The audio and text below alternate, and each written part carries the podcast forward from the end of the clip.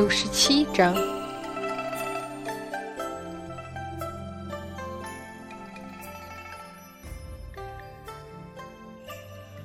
哎呀，别哭了，小哪吒，俺老孙求你了，行不？无声的垂眼跟着其后。好了好了，不就是你误会杨小胜了吗？还不想办法出昆仑山？你还忙着抹什么眼泪？孙悟空已经变回原形，带着哪吒往昆仑仙境出口而去，一边叹气：“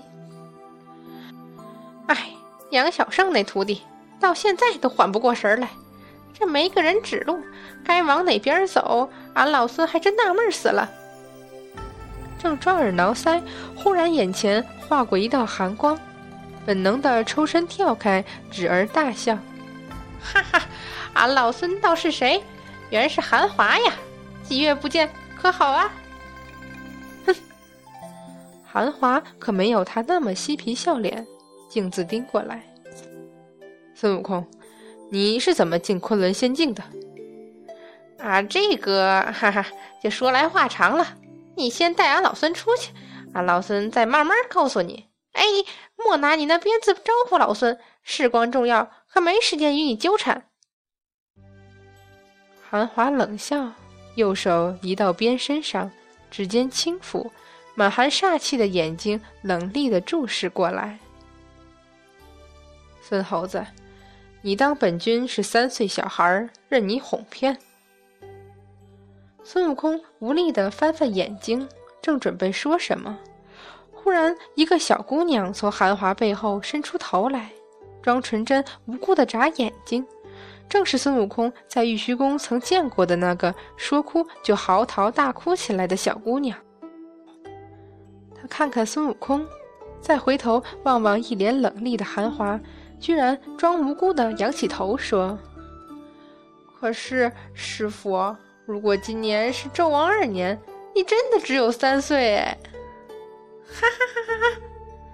孙悟空可不懂得什么叫掩饰，当下就抱着肚子大笑起来。韩华握住鞭子的手颤抖不止，怒而喝道：“玄奘！”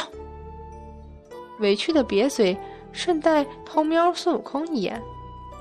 人家说的是实话，师傅怎么可以骂玄奘？哼！这下冷肃的表情彻底粉碎。韩华伸手揽过玄奘，无奈的低声安慰道：“好，好，师傅不对，师傅不对，总可以了吧？”嗯。孙悟空在旁边可瞧得清楚，那小姑娘眼睛盯着他转来转去。哪里有半点眼泪？好了，别哭了，到一边去，为师还有事儿。玄奘依依不舍地离开韩华的怀里，几乎在抬眼的瞬间，就有无数水珠挂在他脸上了，可怜巴巴的仰头道：“既然师傅承认自己错，那玄奘就不生气了。”韩华摸摸他头发。底眼算是硬了。一边的孙悟空觉得有趣极了。韩华小子，你这个徒弟很有意思啊。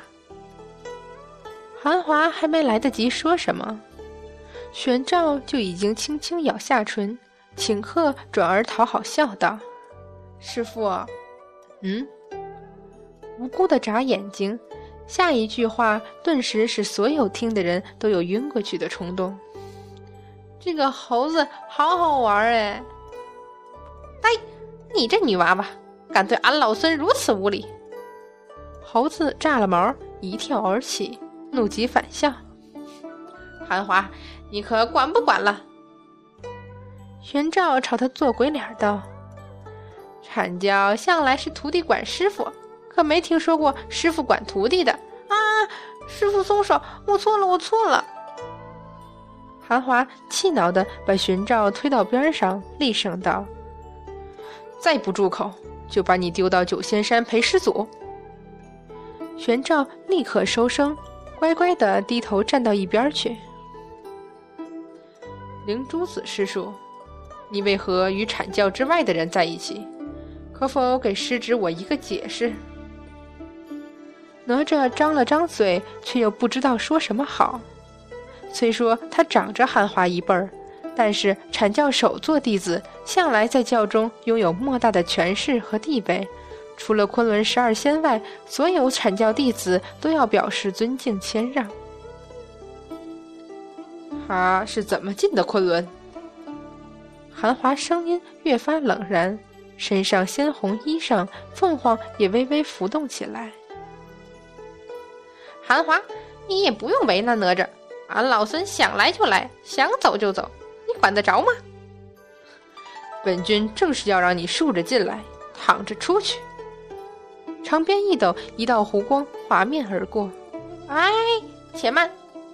孙悟空艰难挥手叹息：“哎，行了，俺老孙怕了你还不成？我说，你问什么，俺老孙都说。”收回鞭子，冷笑：“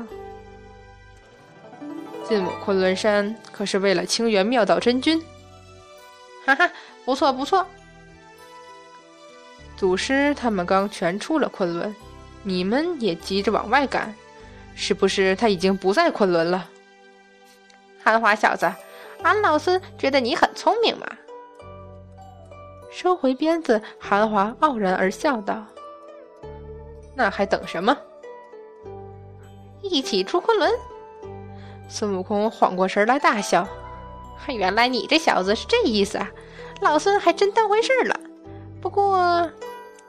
火眼金睛滴溜溜转了转，一挥手，不行。这回玄奘也惊讶的抬起眼睛望过来。这猴子先前不是急着出昆仑，现在怎么改谱了？哈哈，你们把俺老孙扔出去可以，自己想出去不成？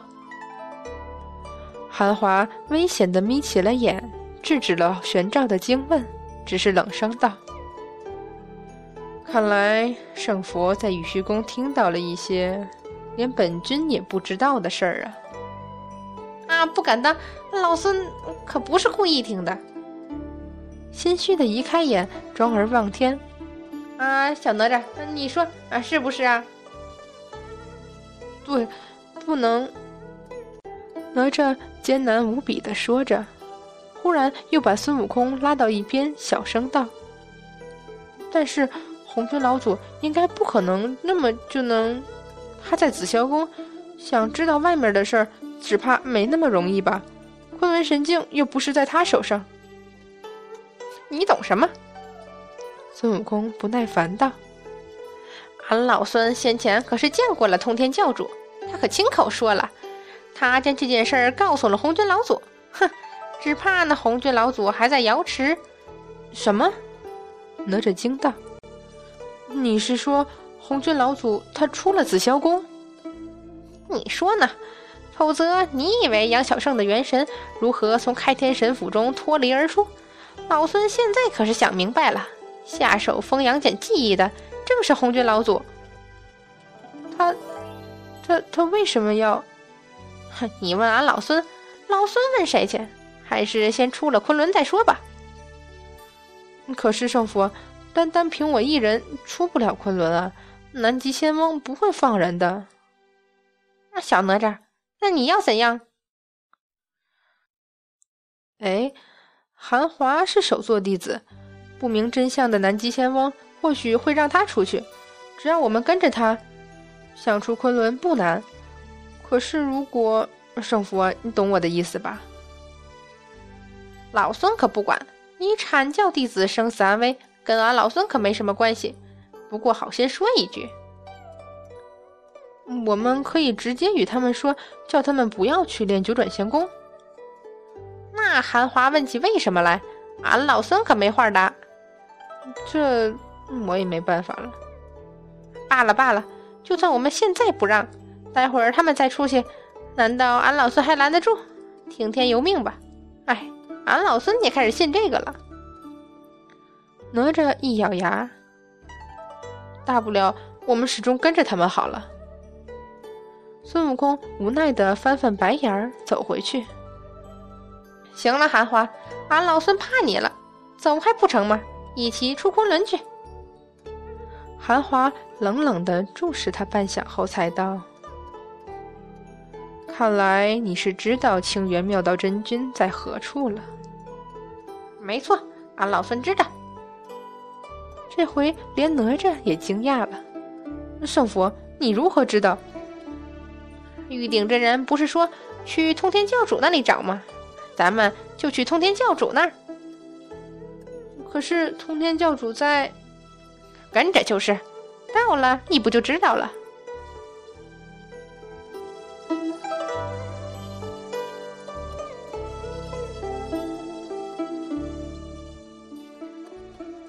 昆仑之巅，石窟。通天师说。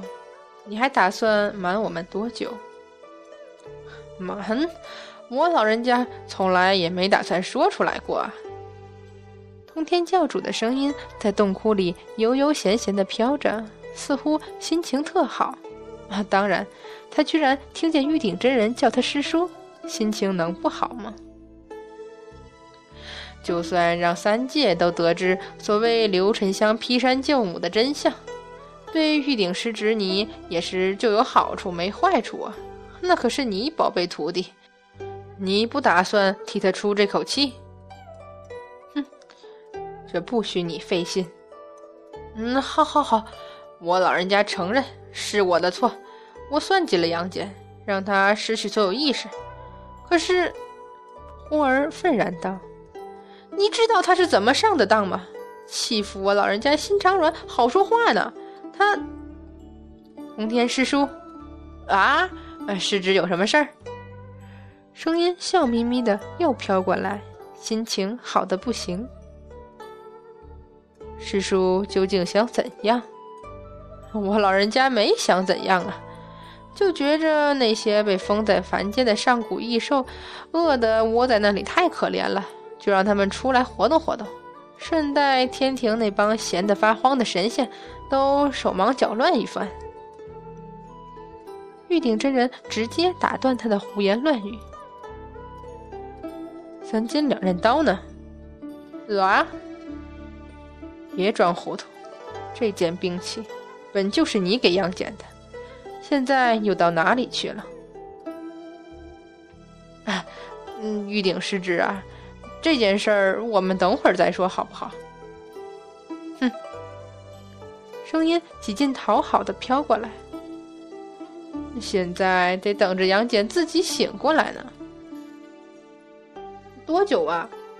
一边的太乙真人总算插上了口。难道就这样等下去，没有其他办法？我算了下，恐怕要十七天。十七天。现在是第三天，呃，太乙师侄，我忘了和你说什么。我说的是天庭的十七天。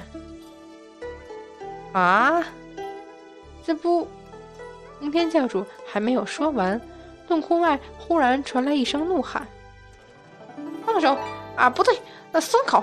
你这条该死的狗，松口啊！”